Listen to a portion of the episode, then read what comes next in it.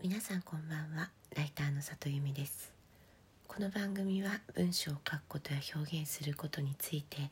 毎晩23時にお届けしている深夜のラブレターです。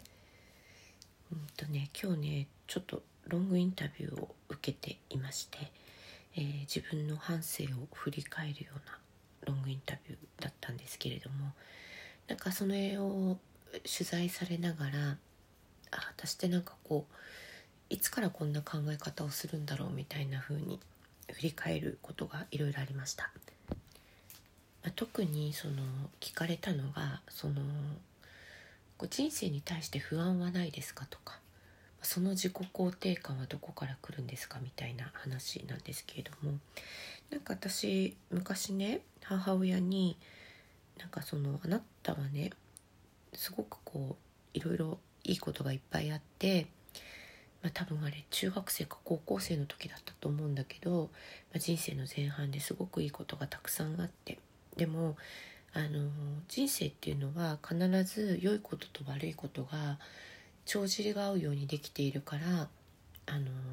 そんなねいいことで調子に乗っちゃダメだよみたいなことを言われたことがあるのね。で私それを聞いた時になんかすごくピンとこなくていやその運がいい悪いみたいなことって何て言うのかなそんな帳尻が合うとか全員50対50で来るもんだと全然思ってなくていやなぜならそのいろんな出来事はねみんなにね平等に降りかかってくると思うんですよ。例えばまあ今年コロナですからみんなきっとね何らか運の悪いあの思いしたと思うのよ。なんだけど、まあ、同じことが振り返ってかかったとしてもそのあこれって運がいいなって思う人と運が悪いなって思う人は多分いるのよね。でまあコロナだけじゃなくていろんな経験がそうだと思うんだけどもネガティブな経験もポジティブな経験も運いいなって思う人もいればなんかこんなポジティブな経験した後が不安だなって思う人もいてなんか結局はその捉え方次第なのかなって思った記憶があるの。でその時ね中学生だか高校生だった私は母親に「いやその運悪いとか運がいいみたいなのって私はなんか前半で運が良かかったら後半悪いとかそういう話じゃないと思うとポケットの中に入っているビスケットを早く食べちゃったらなくなるっていうようなものでは運はないと思ってる言ったのねなんでそういうふうに思ってたのかちょっと分かんないな。でもなんかどんなことでもそれを良かった方向に持っていくっていう力が人間には多分あるっていうふうに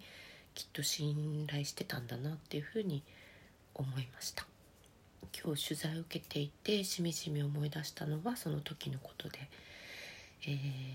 そうだね。なんでそんなにポジティブなのかって言われるとまあポジティブかどうかわかんないけどネガティブな日だって全然あるんだけどでもなんか最終的にはよくしようと思う人がよくできるみたいに思ってるとこがあるのかなって思いました。えー、今日は良かったことと悪かったことが半々ぐらいありましたけど、えー、それでも私はなんか今日はいい日だったなって思うそういうふうに思うかな？どうだろ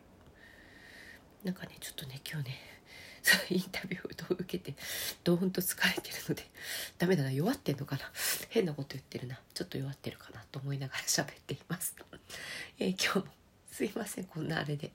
今日も来てくださってありがとうございました。自分のことを振り返るのって結構なんだろうな勉強にもなるし、えー、楽しいこともあるしまあちょっと刺さることもありますよね。っていう夜でした。皆さん明日も来てくださったら嬉しいです、えー、グダグダですいません。ライターの里弓でした。皆さんおやすみなさい。